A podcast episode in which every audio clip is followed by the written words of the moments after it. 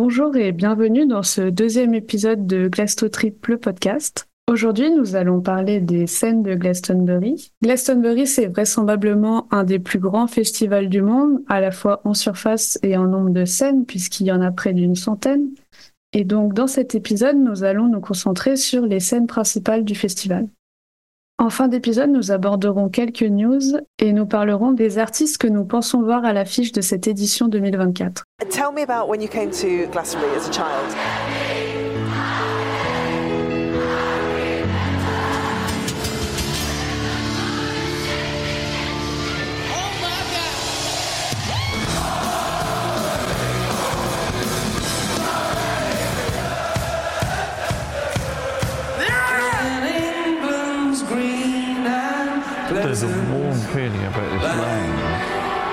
It's got history, and it's got so much beauty attached to it. Just you!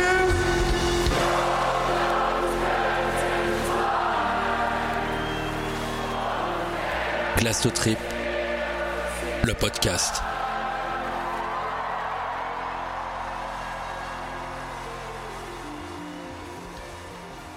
Donc on a dit près d'une centaine de scènes à Glastonbury, mais ça me paraît énorme. Comment ça se fait qu'il y en ait autant?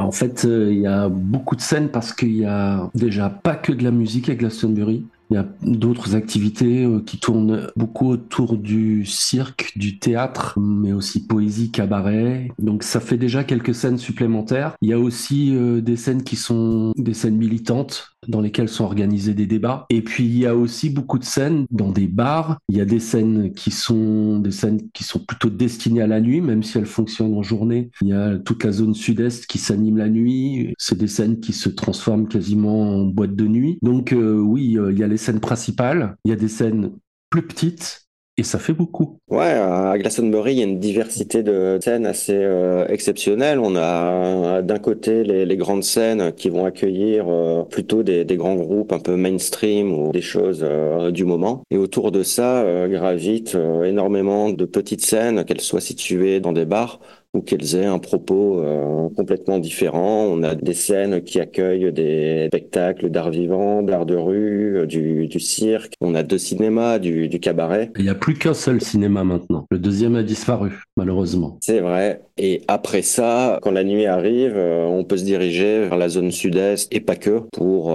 bah, des, des, shows plus électro qui rassemblent les, les, meilleurs DJ du moment. Au total, sur 2023, sur la line-up, on compte 4 98 lieux, c'est énorme. Et en plus, il y a des lieux qui ne sont pas listés là-dessus, qui sont cachés. Ouais, c'est vrai. Effectivement, il y a euh, des, zones secrètes, des scènes secrètes.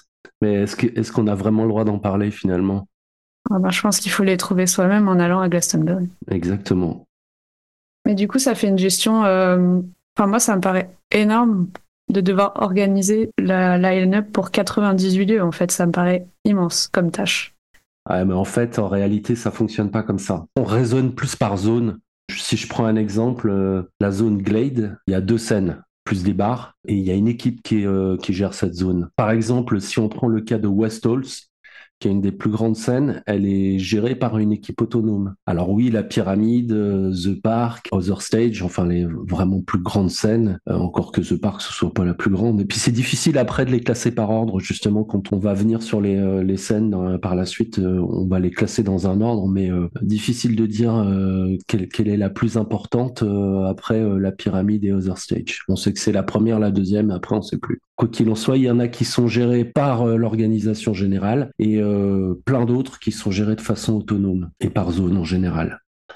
Mais euh, ce qu'on peut penser, c'est que euh, l'organisation générale glisse quelques artistes dans la programmation de certaines scènes.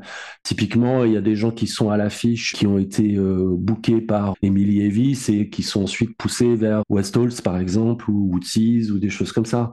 Mais le fait est que ces scènes-là sont gérées par des équipes à part. Quoi qu'il en soit, la plus grande scène, c'est la, pyramide. Alors, la célèbre pyramide. Pourquoi cette scène a une forme de pyramide En fait, c'est l'idée d'un type qui s'appelle Bill Arkin. Et c'est une idée qui est arrivée lors de la deuxième édition du festival, celle qui était gratuite. Et en fait, euh, ce mec-là était architecte. Et donc, Andrew Kerr, qui avait organisé le festival, c'était pas Michael Levis qui organisait cette édition-là. Andrew Kerr avait demandé à Bill Harkins de, de, concevoir une scène et Bill Harkins a fait un rêve. Et dans ce rêve, il a vu deux rayons lumineux en forme de pyramide. Et donc, quand il s'est réveillé, il a voulu concevoir la scène pour cette édition-là euh, en fonction de ce qu'il avait vu dans son rêve. Mais on est en quelle année là? 71. Il consommait quoi à l'époque? En 71, euh, il y avait pas mal de produits, ouais. Ça circulait pas mal. Euh, on était deux ans après Woodstock. Et en fait, en 82 ou 3, je sais plus, lors de la deuxième édition de l'époque moderne, on va dire, ils ont reconstruit une autre scène en forme de pyramide et donc, ils ont récupéré des, euh, pylônes électriques, des gros pylônes en bois, et ils ont assemblé ça pour faire une scène en forme de pyramide, qui a fini par brûler. Et un jour, il y a eu un incendie en 94, si ma mémoire est bonne. Et donc, de 94 à 2000, il n'y a pas eu de pyramide. La pyramide est réapparue en 2000 sous la forme qu'on connaît aujourd'hui. C'est donc une structure métallique qui est plantée à demeure euh, dans le champ euh, principal de Glastonbury et donc en fait, on tend une toile imperméable un mois avant le début du festival environ. Et euh, elle a été baptisée par Michael Levis accompagné de Robert Plant. Ils l'ont baptisée au lait des vaches de la ferme. C'est un baptême original. Donc est-ce qu'on peut considérer, comme elle était là depuis le début, que c'est la plus vieille scène de Glastonbury ou pas, vu que c'était par intermittence? Oui, incontestablement, c'est la plus ancienne scène de, Glastonbury. Euh, en 70, euh, la toute première scène n'était pas une pyramide, mais euh, elle était au même endroit et elle a toujours été au même endroit et donc depuis 71 de forme pyramidale, sauf pendant le break de 94 à 2000. Donc oui, c'est la plus ancienne scène du festival et c'est la plus importante parce que c'est là qu'il y a le plus de place. C'est un très très grand champ pour ceux qui se posent la question et qui n'ont jamais vu de leurs propres yeux. Ouais, il y rentre 100 000 personnes. Ça fait du monde. Là, l'année dernière, ils avaient même grappillé un peu de place sur euh, une partie des campings qui y avait historiquement en bordure de l'arena. Et donc, euh, on sait que Elton John a battu le record d'affluence avec plus de 100 000. Donc la pyramide, pour ceux qui connaissent pas le principe, c'est la plus grosse scène et c'est celle où jouent euh, les têtes d'affiche du festival. le seul créneau de deux heures sur cette scène, si je dis pas de bêtises. Les têtes d'affiche euh, sont sur euh, la pyramide, mais euh, il y, a des, il y a des groupes en face sur l'other stage qui jouent au même moment et qui pourraient tout à fait tenir la tête d'affiche, qui des fois d'ailleurs, un an ou deux plus tard, sont en tête d'affiche sur la pyramide. Ouais, comme Billie Eilish. Par exemple. Stormzy aussi. Et votre meilleur concert sur la pyramide, le plus beau souvenir que vous avez sur la pyramide? Ah, moi, c'est facile. U2 en 2011. Mon premier concert à la pyramide. Alors, moi, je pense que ça restera euh, Paul McCartney. Pourtant, j'avais euh, loupé le début du concert. Mais euh, bah, ça reste un souvenir. et surtout, bah, une pointure, une légende du, rock. Ça, ça faisait quelque chose de, de le voir. Moi, j'étais j'étais aux premières loges, hein. j'étais, je sais pas, à 10 mètres de la barrière, même pas. Donc, je l'ai vécu dans des conditions excellentes. Effectivement, c'est aussi un grand moment. Mais, euh, mais, mais YouTube m'avait quand même bluffé. Je ne m'attendais pas à grand-chose avec YouTube. Et toi, Roman? Alors moi, j'ai moins d'expérience que vous. J'ai fait que deux concerts sur la pyramide de l'année dernière. J'ai même pas été voir les têtes d'affiche. J'ai fait deux concerts dans deux contextes très différents parce qu'il y en a un, on était loin, un autre j'étais beaucoup plus près, j'étais beaucoup plus serré je pense que ça va rester quand même l'ISO, mon meilleur euh, souvenir, parce que euh, après, je pense qu'il y a aussi le côté euh, anglophone, mais le fait d'être dans une foule qui, était vraiment à 200% dans le concert, qui connaissait toutes les paroles par cœur, qui chantait vraiment, c'était génial. J'en garde un super bon souvenir alors qu'on était en plein soleil, on avait chaud. C'était atroce et l'heure est passée beaucoup, beaucoup trop vite. Quoi.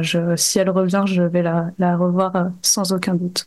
On est passé devant la pyramide le premier jour. Donc les deux premiers jours, la pyramide, il n'y a pas de concert, elle prend vie le, vendredi. On est passé le premier jour. Et je me suis dit, oui, ça a l'air grand, mais c'est pas si grand que ça. Et en fait, c'est quand j'ai vu les concerts sur scène et que j'ai vu comme les gens étaient tout petits par rapport à la taille de la scène que j'ai réalisé à quel point la scène était immense. Et c'est vraiment impressionnant, quoi. On a moins cet effet d'immensité sur les autres scènes, je trouve. Ah, ça, c'est certain, effectivement. Elle est, euh, vraiment grande cette scène. En particulier, le truc à faire, c'est quand on se retrouve vraiment tout devant sur un gros concert, c'est de se retourner et de regarder les gens derrière. nous, justement, pour McCartney, où j'étais tout devant, pendant Hey Jude, il y a les, fumigènes qui se sont allumés derrière. C'était incroyable. On sentait vraiment la pression, pas physique, mais, mais la présence de, de toute la foule derrière. C'est vraiment impressionnant. Mais il y a aussi l'other stage. Exactement, et, souvent c'est difficile de choisir. Ah oui, alors ça c'est le grand, le grand sport de Glastonbury. C'est le truc qu'on retrouve pas dans plein de festivals. par exemple, je pense à Rock en scène. Alors, Rock en scène, ils ont en gros quatre scènes. Quand ça s'arrête sur la numéro 1, ça, commence sur la numéro 2 et ainsi de suite. Ça alterne un, 2 et 3 euh, et 4. Mais à Glastonbury, euh, ça, ils s'en foutent complètement. Donc, par exemple, je parlais tout à l'heure de U2 euh, en 2011. On a eu un cas de conscience, on s'est posé la question de savoir si on allait voir U2 ou si on allait voir Chemical Brothers sur, euh, sur l'Other Stage. Donc en fait, ils se payent le luxe euh, de mettre, comme je le disais tout à l'heure, euh, deux groupes qui pourraient faire tête d'affiche tous les deux sur euh, la pyramide. Ouais, d'ailleurs, ça peut frustrer certains artistes. Je pense l'an dernier au clash entre Queen of the Stone Age et Elton John, et visiblement, Josh Homme était vraiment pas content de voir qu'il y avait, je sais pas, peut-être 20 000 personnes devant lui, pendant que de l'autre côté, il y avait 100 000 personnes. J'ai trouvé ça relativement intimiste. Hein. Moi, j'ai trouvé ça génial comme concert personnellement. Ouais, ouais, c'était pas mal, mais euh, ça, ça, me fait penser que bah, quand, quand tu arrives 22-23 heures et que tu te balades dans, dans les allées euh, du festival, euh, bah il n'y a pas grand monde en fait. Pourtant, l'Other Stage, ça reste une grosse scène, hein, on est d'accord. C'est une énorme scène. c'est une énorme scène. Je sais plus quelle est la capacité de l'Other Stage, entre 50 et 60 000. Et le champ est, est, grand. Et en plus, quand il y a vraiment forte affluence, j'avais vu ça pour les Pet Shop Boys, en fait, le public euh, se retrouvait carrément sur les allées qui entourent le champ. Donc là, c'était même plus possible de circuler, d'entrer, de sortir. Euh, donc 50, 60 000, mais euh, je pense qu'il rentre plus de monde certaines fois. quoi. C'est vrai que si tu es dans les allées qui sont sur le camping qui est en amont du, de la scène, en fait, tu vois quand même le concert. Quoi. Ouais. Mais je parle surtout de l'allée qui est juste devant les, les, les, les stands de nourriture et tout ça. Les stands de bouffe, effectivement, ouais. Bon, alors vous, euh, votre meilleur concert euh, sur euh, l'Other Stage? Alors moi, c'était un Super Grâce. Ah, enfin, ouais, Super Grâce, Super Grâce. 2022. Ouais, 2022, j'avais noté Skunk Anansi à The Libertines. Moi, j'ai bien aimé pour plusieurs raisons. Et en 2023, j'ai vu The Hives, dans les premiers concerts de, la journée. tu m'as piqué mon idée. Un peu à l'image des, des Libertines, Queen of the Stone Age, Nova Twins que, que j'avais trouvé pas mal, mais bon voilà. En 2016, t'avais New Order quand même. Oh, j'aurais bien aimé voir New Order. Moi, je les, je les ai vus. Il y avait Adele qui jouait en même temps. Donc, euh, j'ai regardé juste un petit peu le début de Adele et euh, je suis allé voir jouer New Order.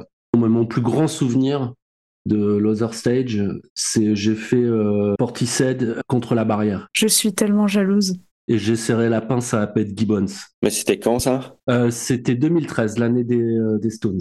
Ah, ok, parce que pour serrer la pince, je pensais que c'était une des années où tu avais ton, ton passe-presse. Non, non, pas à l'époque. J'étais vraiment contre la barrière et euh, en fin de concert, elle descend et elle vient serrer la main des gens et je mets ma main et voilà.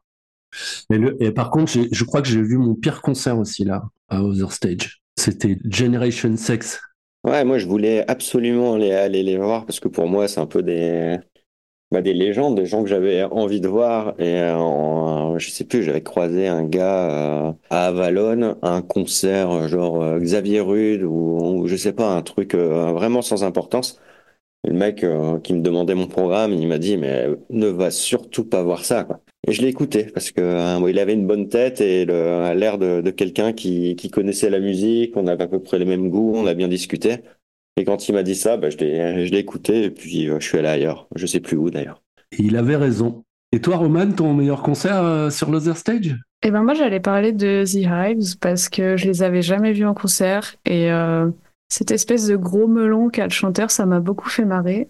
Et c'était mon premier concert de la journée et ça m'avait mis de bonne humeur pour le reste de la journée. Ouais, il a, un gros melon, mais il y a beaucoup de, de second degré là, là-dedans. Je les ai vus. Bah, c'était la troisième fois, je pense. Et c'est toujours pareil, c'est un jeu avec le public où il joue la, la superstar euh, à qui le public doit tout. Et, euh, bon, c'est assez rigolo, même si c'est euh, au final répétitif. Moi, je les vois toujours avec beaucoup de plaisir. Alors la troisième scène de Glastonbury, en fait celle qu'on considérait être la troisième scène, c'est Westholz qui occupe en fait l'emplacement historique de la deuxième scène, c'est-à-dire que pendant longtemps Westholz, enfin à cet endroit-là, c'était la deuxième scène de Glasto avant la création de l'Other Stage. Et euh, effectivement, c'est une scène où il y a de la place, là encore, euh, avec une capacité de 30-40 000 euh, personnes, je crois. Belle scène, encore une fois. Traditionnellement, c'était la scène World, World Music dans les années 80. Je me demande si ça n'a pas été WOMAD à un moment. WOMAD, c'était le label World Music de Peter Gabriel. Il y a toujours eu cette connotation-là dans la programmation. Alors tout à l'heure, on disait que euh, il y avait euh, des, équipes autonomes. Ben là, c'est le cas. Il y a une équipe autonome qui gère cette scène. Et donc, je pense qu'ils ont à cœur d'aller chercher euh, des, artistes un peu moins dans la scène généraliste qu'on va retrouver du côté de la pyramide ou de l'Other Stage, même si ça n'empêche pas d'en programmer là-bas. Par exemple, l'année dernière, il y avait The Who, HU, pas confondre avec les Who, elle est bien British Who, donc un groupe originaire de la Mongolie. Un groupe de métal mongol. Ouais, ouais, avec des accents un peu métal, effectivement. Mais, enfin, je sais pas. Euh, surtout euh, leur façon de chanter si particulière. Euh, c'était vachement bien, j'ai adoré. Mais donc, il y a aussi pas mal de rap depuis pas mal de temps. Maintenant, c'est West bon, c'est une scène relativement généraliste. Ouais, on a pu voir des. tu parles de, de hip-hop ou de rap, le, Wu-Tang hein, qui, qui a joué là. Ouais, moi j'y ai vu Public Enemy plus, euh, il y a plus longtemps, en 2016, euh, Earth, Wind and Fire. Ouais, il y a souvent eu des, des groupes de funk là. Il y a, euh, il y a Nile Rodgers qui est passé sur sur West Holtz avant de ensuite de passer sur la pyramide deux ou trois ans plus tard. Après, on y retrouve aussi bah, d'autres types de musique. Hein. Moi, j'ai vu Interpol, les, les Sleaford Mods, pour ce qui est plutôt du, du rock punk ou new wave ou, ou que sais-je. Bonobo, Ouais, Public Service Broadcasting. La première fois qu'ils sont passés, ils sont passés là. Kate Tempest euh, aussi, ça a dû être l'une de ses plus grosses scènes à, Glastonbury. Et euh, l'un des groupes qui m'a marqué euh, l'an dernier, c'était aussi Sudan Archives. Très belle découverte Sudan Archives. Je connaissais pas du tout. J'ai suivi les conseils de quelqu'un du groupe et je regrette pas du tout. C'était vraiment très très chouette. Moi j'ai un super souvenir de Underworld à West Halls. Donc mon, mon concert préféré à West Halls, Underworld contre la barrière là encore. À la fin du concert, euh, il y avait un type à côté de moi. Quand la musique s'est arrêtée, on s'est regardé, on était hébétés. Ça avait été une transe euh, pendant euh, une heure ou une heure et demie. Ils étaient en tête d'affiche, donc ça avait dû durer un moment. Ouais, je comprends. Moi, je pense qu'il y a eu bah, en 2022, ça devait être le, dernier concert en plus, dernier gros concert. Il y a eu Bicep qui, qui est passé là. C'était euh, ouais, c'était un, c'était un super concert quoi. Une belle ambiance, beaucoup de monde, un, un show lumineux et puis du, du son. Euh, pour moi, c'était une, vraiment une belle manière de, de clôturer le, le festival, euh, en tout cas avant la nuit. Alors vous, ouais, votre, votre plus grand concert à, à West bah, T'en as déjà parlé, donc... Soudan Archive? Soudan Archive, ouais, belle découverte. Et euh, The Who aussi, que j'avais trouvé. Euh, j'étais un peu déconcertée par la prestation, mais au final, j'étais contente d'avoir découvert ça. Et ils avaient vraiment un look, euh, ils étaient à fond dans leur performance et tout ça, c'était beau à voir, quoi. Ils étaient contents d'être là, je pense. Alors, moi, je pense que c'était la plus belle découverte, c'était Soudan Archives. le meilleur moment, c'était Bicep. Et le groupe que je suis le plus fier d'avoir vu, c'est le, c'est le Wu-Tang. Après, il y, a des, y a des déceptions hein, comme euh, les Sleaford Mods. ça. ouais, qui sont voilà, c'est mieux de les voir euh, sur une petite scène euh, et, voilà, c'est un peu des, des, branleurs. Apparemment, ils sont améliorés sur leur sur leur dernier set, qu'on m'a dit, mais, voilà sur. Ah, le chanteur is done quoi. Ouais, voilà. Enfin, pour moi, sur un sur un West Hall, ça, ça passe pas du tout. Ouais, c'est un peu grand pour eux. Westall, c'est la seule scène où il y a euh, une séance de dédicace qui est organisée après les concerts, non?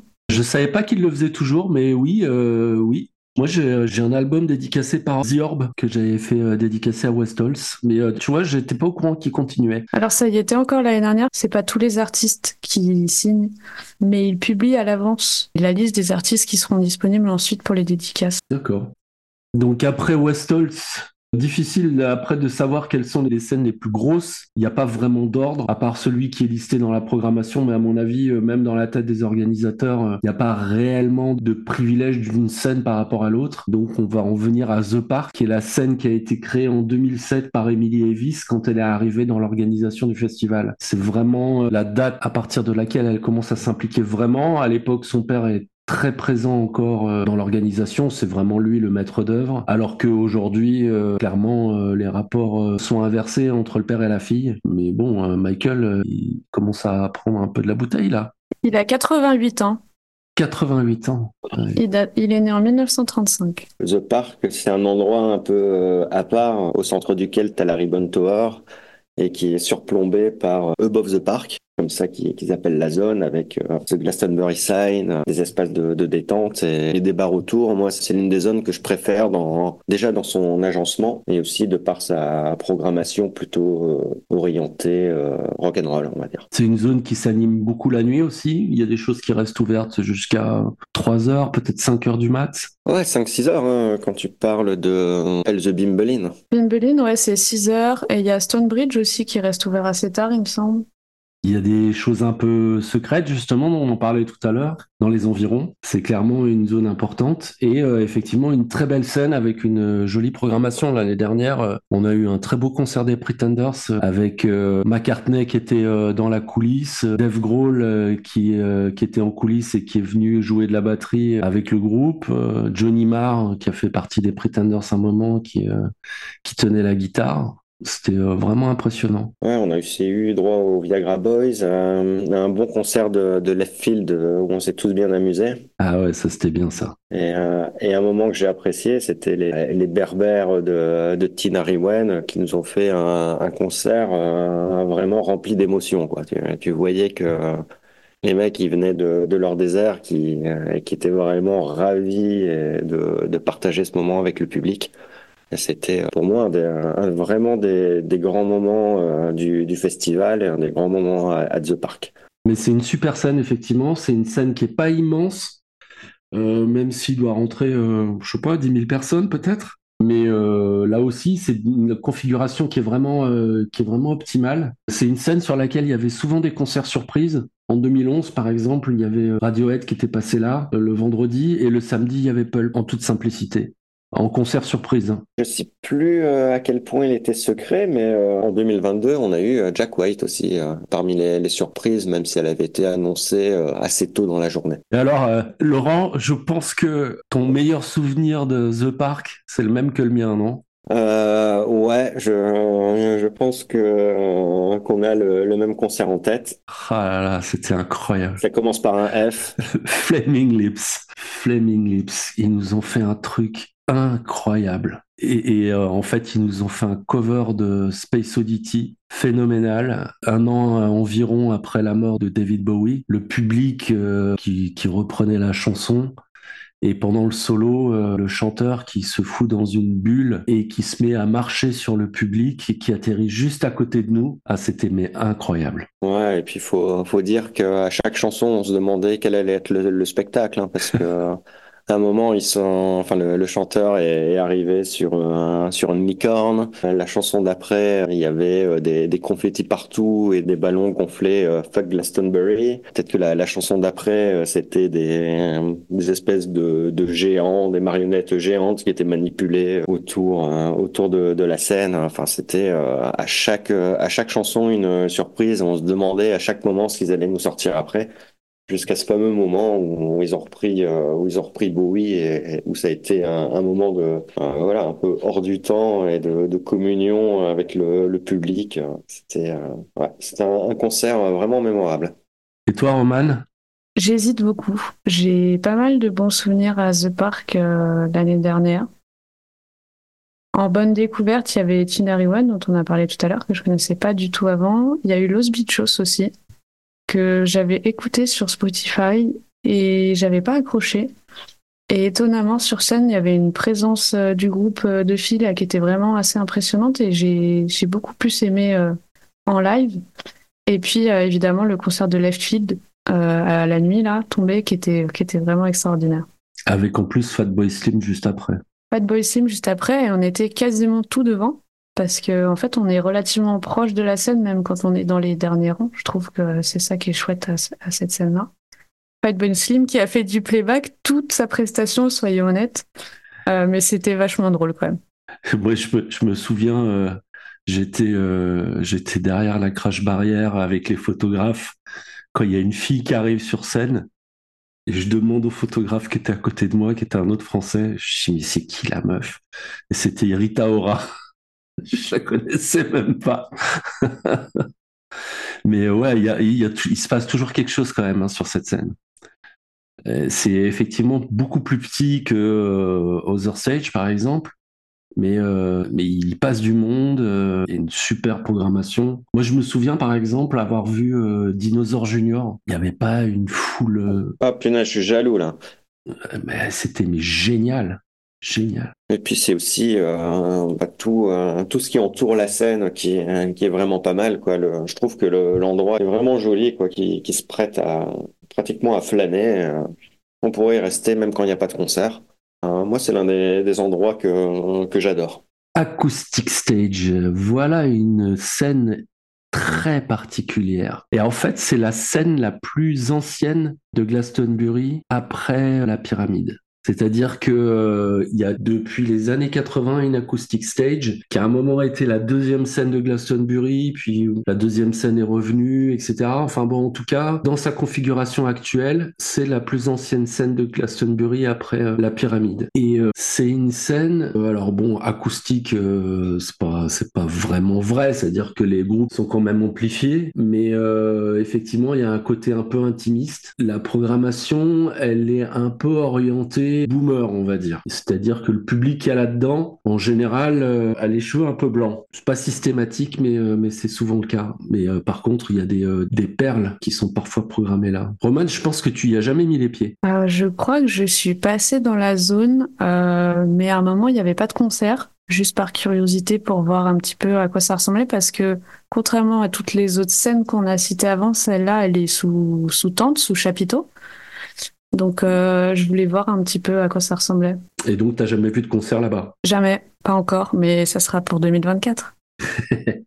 donc, on te demandera pas quel était ton concert préféré à Acoustic Stage Pas besoin.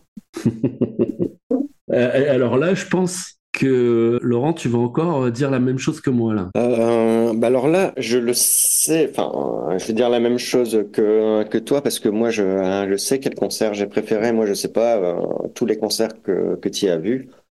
Euh, j'ai dû en voir deux. Je m'en souviens d'un. Et c'était euh, Art Garfunkel. C'est quelque chose de, de, très spécial pour moi et ça m'a vraiment beaucoup ému. Enfin, voilà, c'est un artiste euh, qu'adorent mes parents et c'est à eux que j'ai pensé pendant pendant tout le concert. Et c'était vraiment émouvant pour cette raison et aussi euh, parce que Art Garfunkel est une personne assez euh, assez émouvante qui euh, entre chaque chanson va raconter des, petites anecdotes, des poèmes, des, petits mots, toujours des, petites attentions. Et voilà, moi c'est quelque chose qui m'a touché vraiment vraiment très fort. Bah moi aussi j'étais à ce concert et effectivement c'est un grand moment. Pareil, hein, j'ai eu la même sensation. C'était incroyable de sensibilité. J'attendais rien en fait en allant le voir et euh, j'ai été mais euh, incroyablement surpris. Et en fait, c'est un peu la magie de cette scène parce que effectivement, la elle est quand même grande, mais cette configuration, elle crée une intimité qui fait que bah, on a l'impression d'être tout près et on profite vraiment. Euh, en plus, Garfunkel, là, pour le, côté acoustique, il est assumé, quoi. C'est-à-dire qu'il avait son guitariste avec lui. Je sais pas s'il y avait même un batteur, je me souviens pas. Voilà, on avait l'impression d'être dans un cabaret. Et en fait, souvent, les concerts sont comme ça.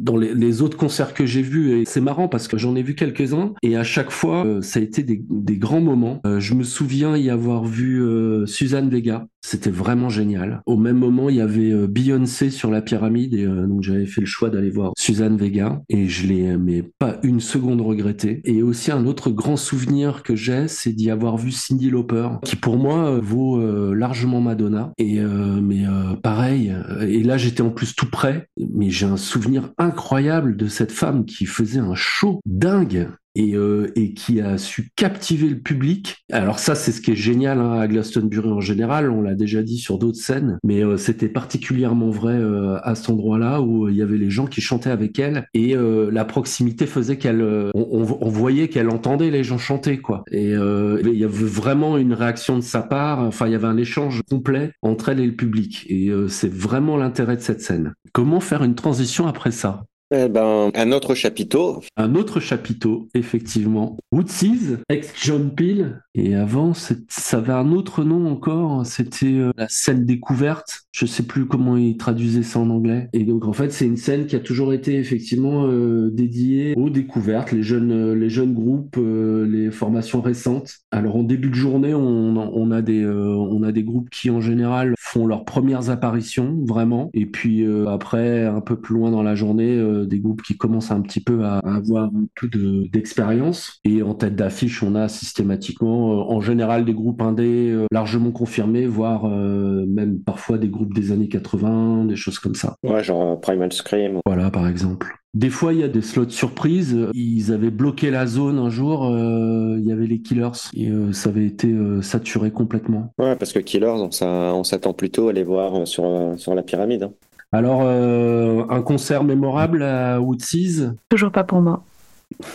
Moi, je me, je me souviens d'un Amil and the Sniffers, qui était pas mal, euh, même si un peu décevant sur scène, mais que j'avais vraiment envie de voir. Un, un Primal Scream que, que j'ai adoré. Euh, L'année dernière, The Love Buzz. Et sinon, de manière, euh, enfin, dans mes souvenirs plus anciens, euh, j'avais adoré le, concert de King Gizzard and the Lizard Wizard, qui avait vraiment fait un, show de rock, presque hard rock, euh, en mode guitar hero, cheveux longs. C'est, c'est vraiment un concert que j'avais beaucoup aimé. Moi, j'ai un super souvenir de Brian Johnstone Massacre. Mais euh, maintenant, euh, j'ai- j'ai- en fait, j'ai un rapport un peu différent avec cette scène parce que depuis que j'ai un accès presse, c'est la scène qui est la plus accessible pour moi. L'année dernière, par exemple, euh, j'étais sur scène avec euh, Last Dinner Party et euh, j'ai fait une super photo où j'ai un eye contact avec la chanteuse et euh, ça, c'est un super souvenir. C'est un truc énorme d'être sur scène à Glastonbury et d'avoir ce type d'échange avec l'artiste sur place pendant qu'on est en train de le photographier. Ça, c'est aussi un souvenir quand même important pour moi. Cette photo, je la, vois très bien et c'est vrai qu'elle est, qu'elle est très jolie avec euh, une, une chanteuse euh, non moins jolie, un beau flou derrière et effectivement, elle regarde droit dans la caméra et c'est, ça avait l'air d'être un beau moment. Uh, how do you think your herd of cows are going to react to the sounds of folk and, and uh, rhythm and blues? Uh, they do um, like the music very much. We have it in the stalls, and uh, that they're used to it.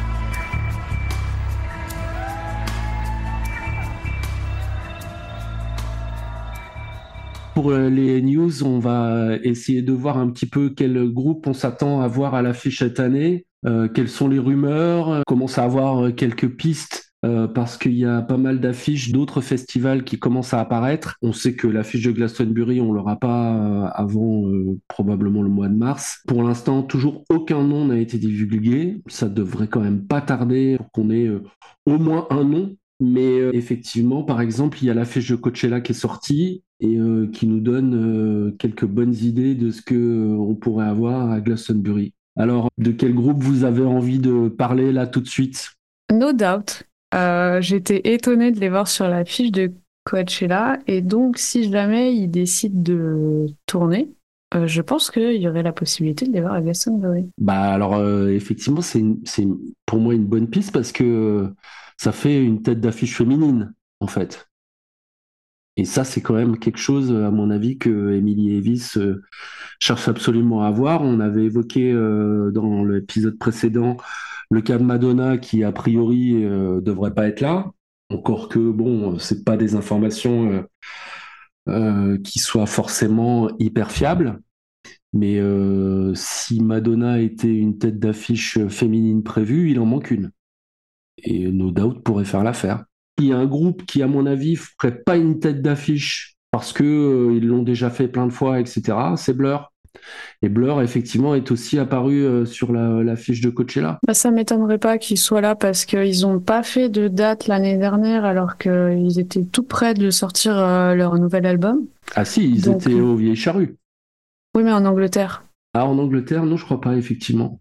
Euh, et il me semble qu'ils ont plusieurs dates en Angleterre au printemps, donc ça pourrait être, ça pourrait être une bonne piste, effectivement. Moi, je les ai vus aux vieilles charrues, mais euh, ça me dirait bien de les revoir euh, avec euh, des Anglais tout autour. Hein. Bah, c'est ça qui est génial, je trouve, à Glastonbury, c'est que les, tous les artistes anglophones, il y a une dimension supplémentaire qui est amenée par le fait qu'on est en Angleterre, et donc du coup, c'est vraiment prenant, je trouve. Alors, il y, en a, une qui n'est pas 100% anglaise, mais il y a Dua Lipa, dont on entend beaucoup parler, qui est considérée comme une très forte rumeur. Ouais, c'est la favorite des bookmakers, à mon avis. Ouais, je pense qu'on a des, des, grandes chances de, de l'avoir. Alors, je ne sais pas si on en avait parlé la, la dernière fois, par contre. De... Si on l'avait évoqué, mais c'est pas interdit d'en reparler. Ouais, on, peut toujours euh, le rappeler vu que c'est euh, une rumeur euh, persistante. Bruce Springsteen, c'est pareil. moi, il y en a une que, que je vois bien arriver parce que pour, pour deux raisons en fait. C'est que d'une part, c'est une c'est une fille. Euh, d'autre part, en plus d'être anglaise, bah, elle a commencé sa carrière euh, très proche de, Glastonbury, dans le Dorset, du côté de Yeovil. C'est PJ Harvey. Alors, on, l'a déjà vu euh, assez récemment. Elle est déjà passée trois fois à Glastonbury, mais elle a quand même une actu, un nouvel album. Elle a rempli un Olympia. Les, critiques sont, bonnes, et je la vois bien faire une, une apparition. alors, soit en tête d'affiche de, de Loser Stage, euh, et pourquoi pas euh, sur, euh, sur la pyramide. Et pourquoi pas à The Park? Mmh, bah Parce que la, dernière fois qu'elle est, qu'elle est passée, c'était sur, sur Loser Stage. Ouais, mais tu vois, les Pretenders l'année dernière occupaient un super slot à The Park qu'elle pourrait tout à fait tenir. Non, mais c'est pas faux. Moi, je serais, je très heureux de, de la voir à The Park. Moi, je reviens sur la fiche de Coachella et il y a un nom qui me fait très très envie, c'est Orbital. Orbital qui avait été programmé pour 2020 et puis euh, bah, à cause du Covid évidemment ça n'a pas eu lieu et euh, je pensais qu'ils allaient être euh, repêchés en 2022, ça n'a pas été le cas. Mais là, franchement, ce serait vraiment le, groupe électro qui manque là depuis un bon moment à l'affiche de Glastonbury. Ouais, et puis après, si on parle des, des groupes qui étaient prévus en, en 2020 et côté électro, euh, on peut citer euh, The Prodigy, qui seront à Reading et l'île de White. Ouais. Et on peut imaginer euh, qui, qui pourrait aussi passer par, par Glasto. Ouais, ça, ce serait pas étonnant aussi, ouais. Et alors ça, c'est la grande question. Qu'est-ce qui est devenu Prodigy sans son chanteur? J'ai oublié son nom. The, Prodigy, ils seront au Hellfest euh, en France le vendredi. Donc, euh, est-ce qu'ils vont faire le déplacement ensuite euh, jusqu'à jusqu'à Glastonbury à voir? Mais pourquoi pas Ils ont été programmés, il me semble, dans beaucoup de festivals cet été. Donc, peut-être qu'ils se font une tournée des festivals. Ouais, je pense que c'est pas c'est pas un déplacement très compliqué à gérer. Toi, tu parlais des groupes euh, électro qui manquaient, mais euh, il y a quand même le retour euh, de Justice cette année qui sort un nouvel album. Donc pourquoi pas les voir puisqu'ils sont à l'affiche de Coachella. Ils pourraient éventuellement passer aussi à Glastonbury. C'est une possibilité. Alors bon, moi je je les ai déjà vus sur West Halls. Et ça m'a pas. Je les ai vus à Rock en scène aussi à chaque fois, j'ai pas été transporté par ce groupe. Euh, j'ai du mal. Donc, j'attends pas ça avec impatience, mais oui, ça pourrait, euh, ça pourrait très bien se faire. Il y a un autre nom euh, qui réapparaît aussi, c'est Geza Feldstein. là aussi à Coachella et qui pourrait faire un joli set. Honnêtement, c'est quelqu'un que j'aimerais beaucoup voir à The Glade. je pense que ça serait tout à fait son univers. J'aimerais vraiment qu'il passe. Euh, j'ai- apparemment, il, est sur un nouveau projet cette année-là. Donc, du coup, je pense qu'on va pouvoir le voir, pas forcément à Glastonbury, mais peut-être qu'il passera aussi en France. Donc, c'est un nom à surveiller euh, pour cet été. Ouais, mais c'est quelqu'un qui pourrait faire un set très très très long en plus. Et à The Glade, c'est possible. Par exemple, euh, The Orb avait pris la scène euh, pendant 5 ou 6 heures. Et c'est des choses qui sont possibles à The Glade. Et euh, ça, ce serait vraiment top d'avoir un truc comme ça, avec des invités. Pourquoi pas euh, Thomas Bangalter, par exemple Comme s'il faisait un projet avec lui cette année, ça alors. Mais euh, apparemment, c'est le cas, non? Oui, oui, c'est pour ça que je dis ça. ce, ce serait, ce serait trop génial, quoi. Ça ferait un peu de présence française aussi, parce qu'il n'y a pas tant de Français que ça qui passent à Glastonbury, mais c'est toujours chouette de les voir. Exactement. Enfin, l'année dernière, il y avait Christine de Queen. C'est vrai, c'est vrai. Sinon, il y a aussi The Smile, qui pourrait passer par là. Ouais, alors The Smile, ouais, ce serait une très bonne nouvelle. Euh, Tom York est quand même euh, très proche de Michael Elvis. C'est un groupe qui sur scène euh, apparemment marche très bien, donc euh, ça m'étonnerait pas de les voir et j'en serais ravi. Ça serait leur premier passage à Glastonbury, non? Euh, oui, dans cette configuration-là, oui. Ouais. The Smile, ouais. Radiohead, euh, ils sont passés plus d'une fois. Et sinon, il y a toujours Liam Gallagher aussi, euh, qui euh, a, a dit qu'il serait pas là, mais euh, enfin, ce qu'il dit, là, franchement, moi, je vois pas comment il peut pas être là, quoi. Vraiment. hein. Bah Après, il a déjà, il est déjà en concert à Manchester le jeudi et le vendredi. Donc, je sais pas, peut-être que ça va faire beaucoup d'un coup, à voir après comment il gère ses tournées d'habitude. Mais Même quand il joue pas, il est là. ah, par contre, c'est possible qu'il fasse une apparition sans être sur scène. Ah, mais euh, il est, il- les deux frères, ils sont tout le temps là. Mm. Et de là les voir ensemble pour les, les 40 ans de Definitely Maybe, Non, non, non. il y a un grand pas. Oh, non, non. Euh, Euh, tout le monde en rêve, mais euh, ça, c'est le grand fantasme. mais si ça devait arriver un jour, peut-être que ce, ce serait là que ça se passerait, mais mais pff, enfin, je vois pas. alors là, ce serait une surprise. C'est même pas une surprise, c'est un coup de tonnerre, quoi. mm, bah, c'est peut-être pour ça qu'ils attendent euh, autant de temps avant de, de déclarer euh, qui sera tête d'affiche. hein. mais non. Ah, je- mais- non, mais- mais on a le droit de rêver. Oui, de mais, euh, mais en fait, ça c'est un truc, euh, ça fait, euh, ça, ça- ça fait, ça fait, ça fait quoi, dix- dix- 15 ans que, que, que j'entends la même histoire. euh, voilà, c'est, comme euh, euh, Led Zepp. Voilà, c'est les deux trucs. euh, Led Zepp et Oasis, euh, la reformation des deux, des deux groupes. oui, si ça doit arriver un jour, ça arrivera à Glastonbury, mais ça n'arrivera pas. Voilà. Comment tu brises les rêves de tellement de gens qui aimeraient les voir, tu vois, c'est c'est méchant. Ouais, je sais, je sais.